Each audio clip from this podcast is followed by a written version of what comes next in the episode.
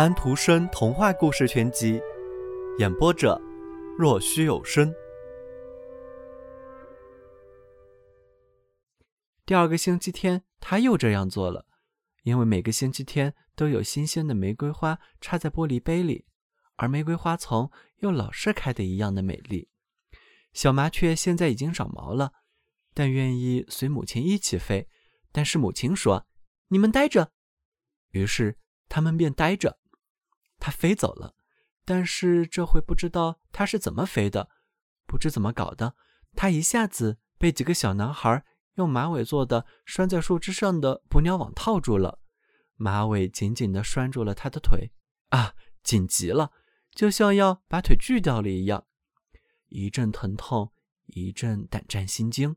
小男孩跳了过去，把鸟抓住，他们抓得紧极了，真要命。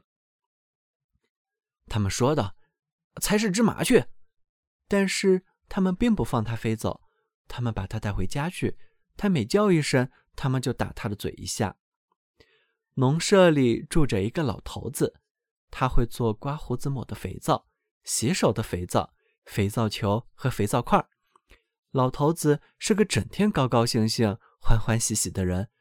当他看到了男孩子们带回来的麻雀，听到男孩子们说他们一点都不喜欢他的时候，他说道：“让我们把它弄得漂亮一点好吗？”他这样一说，把麻雀母亲吓得浑身发抖。他取来了装着五颜六色东西的匣子，从里面取出一堆闪闪发光的金叶片。男孩子们则跑进来找来一只蛋。老头子取出了蛋清，用它把鸟浑身上下都抹遍。然后把金叶片贴上去，于是麻雀母亲都镀上了金，但是她并没有想着她那一身的华丽，而是浑身发抖。做肥皂的人从她的旧衣服上扯下一块红布，把它剪成机关的形状，然后贴在鸟的头上。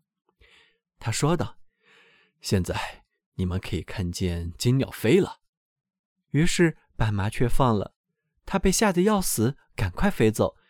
飞进明媚的阳光里，天啊！你看它浑身闪光，所有的麻雀，甚至一只不算年轻的大乌鸦，都被这情景吓坏了。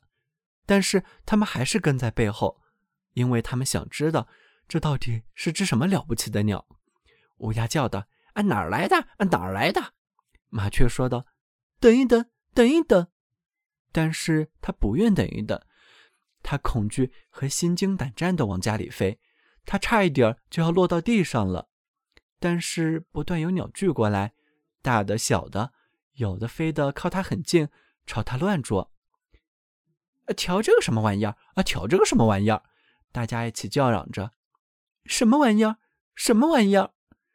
在他朝自己的窝飞回去的时候，小家伙们叫了起来：“肯定是一只小孔雀，浑身五颜六色，叫人眼花。”母亲说道。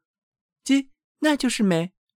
于是他们便用自己的小嘴捉了起来，叫它无法钻进窝里。它被吓得再也叫不出叽叽来，更不用说讲一下“我是你们的母亲”了。其他的鸟现在都捉起它来了，于是它所有的毛都被捉掉了。麻雀母亲浑身是血，落到了玫瑰花丛里。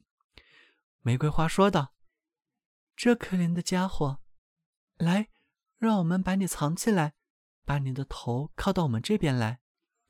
麻雀母亲又一次把翅膀伸开，然后又把它们紧紧地收了拢来，死在那新鲜美丽的邻居玫瑰那里了。窝里的小麻雀说道：“叽叽，母亲哪里去了？我真想不出来，总不会是她故意耍把戏，要我们自己谋生吧？”屋子他倒是算作遗产留给我们了，可是等我们成家的时候，谁该独自继承它呢？最小的一只说道：“等我娶了妻子，有了子女发达的时候，你们不能再留在这儿。”另外一只说道：“我娶的妻子和生的子女一定比你的多。”第三只说道：“可是我是老大。”他们都吵起架来，扇拍着翅膀，用嘴啄。砰！砰！一个接一个的从窝里掉了出去，他们躺到了地上，全都很恼怒。他们把头完全偏向了一边，又眨着朝上的那只眼睛。现在这成了他们表示生气的方法了。他们能飞一点点儿，于是他们都练着多飞一点儿。最后，他们同意，为了在世上在相遇的时候互相能认得出来，他们要叫声鸡，然后用左腿刨三下。生在窝里的那只小鸟，这下便尽量的伸了出来。大家知道，现在它是房主了，但是它当房主的时间并不长。夜里，通红的火光透出窗子射了出来，火焰从房顶上面冲了出来，干草的着了火，整个屋子都烧了。那只小麻雀也在内，但是两个年轻人幸运的逃脱了。第二天早晨。当太阳又升起，一切都像在一场温柔的睡梦之后。只有几根烧得焦黑的梁木，歪歪斜斜地靠在那直立的烟囱边上。农舍里别的什么都没有剩下，房基冒着浓烟，但是在房基前，那整棵玫瑰花却清新地立在那里，上面鲜花盛开，每只枝子、每朵花儿都映在平静的水中。一位路过的男人说道：“那所被烧掉的屋子前的玫瑰多美啊！这是一小幅最漂亮的画了，我必须把它描绘下来。”男人从口袋里拿出一个白纸小本，拿出他的铅笔。他是个画家，他画了下正在冒烟的屋脊，歪斜的倒靠在烟囱边的那几根被烧焦的梁木。烟囱越来越斜了。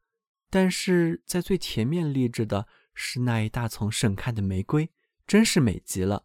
要知道，它正是因为它的缘故，这整个场面才被画了下来。到了白天，两只在这出生的麻雀飞进这里。房子哪儿去了？他们说道。窝哪儿去了？鸡都烧光了。我们强健的弟弟也一起烧死了，都因为他占了窝，才落得这个下场。玫瑰花倒是没事逃脱掉了，他们还脸红红的站在那里，一点都不为邻居的不幸感到难过。是啊，我才不和他们讲话呢，这里糟极了，我就是这样看的。于是他们飞走了。